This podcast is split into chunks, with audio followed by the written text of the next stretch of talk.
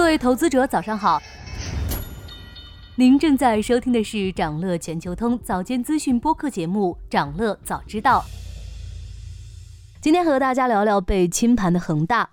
一月二十九日，港股中国恒大股价盘中下跌了两成，并且在盘中开始停牌。另外两只恒大系股票恒大汽车和恒大物业也同样停牌。截至停牌时，股价分别下跌了百分之十八点二一、百分之二点五零。这次停牌主要是因为香港高等法院在一月二十九日就中国恒大公司清盘呈请进行聆讯，此类规管令若生效，意味着法院将监管清盘程序，可能包括任命清盘人。在此之前，恒大如果能提出一个切实可行重组方案，并能被法庭接纳，愿意延期清盘，恒大可能还有一线生机。考虑到恒大此前的聆讯呈请已多次延期，如果真的有办法，也不会拖到现在。现在清盘已成定局。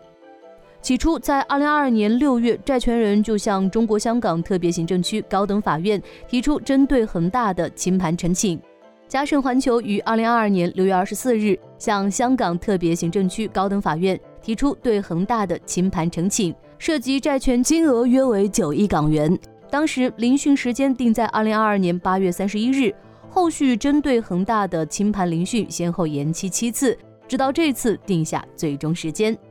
看起来多出一年半的缓刑期，也没能让恒大争到那一线生机。法官称，一年半时间，债务重组计划仍毫无推进。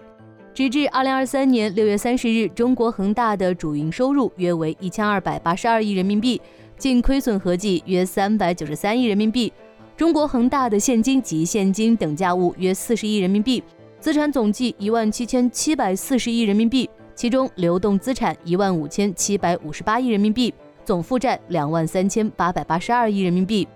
近期还发生了另一件有趣的事：恒大物业把恒大系相关公司给告了。一月二十五日，公司已收到法院正式接受立案的通知。这次诉讼涉及金额合计超过一百一十四亿人民币，这不是恒大物业第一次对中国恒大旗下的公司发起诉讼。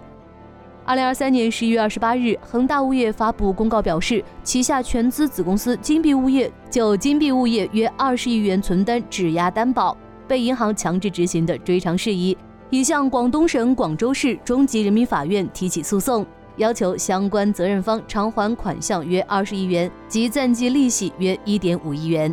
当时恒大集团资金紧张，于是他们就伪造了一系列的文件，通过银行质押担保的办法。把这一百三十四元的资金挪走了，加上此次追偿的一百一十四亿元，恒大物业已经就一百三十四亿元存款质押被强制执行一事，全部对恒大系公司发起了诉讼。这是恒大物业目前能够采取的较为可行的方案。一百三十四亿元存款质押这件事不仅影响力大，影响面也很广，这也是导致此前恒大系股票长时间停牌的重要因素之一。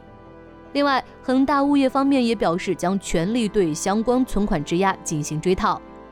在周一这种恒大系生死存亡的时刻，恒大物业股价受到的影响比另外两只股票要小得多。这是因为，即使恒大地产不在了，但恒大物业仍旧存在。这家公司是服务于已购房产的业主，恒大的事情并不影响他继续为业主服务。想了解更多新鲜资讯，与牛人探讨投资干货。现在就点击节目 show notes 中的链接，进入掌乐全球通 app。以上就是今天掌乐全球通掌乐早知道的全部内容，期待为你带来醒目的一天。祝您在投资中有所斩获，我们明早再见。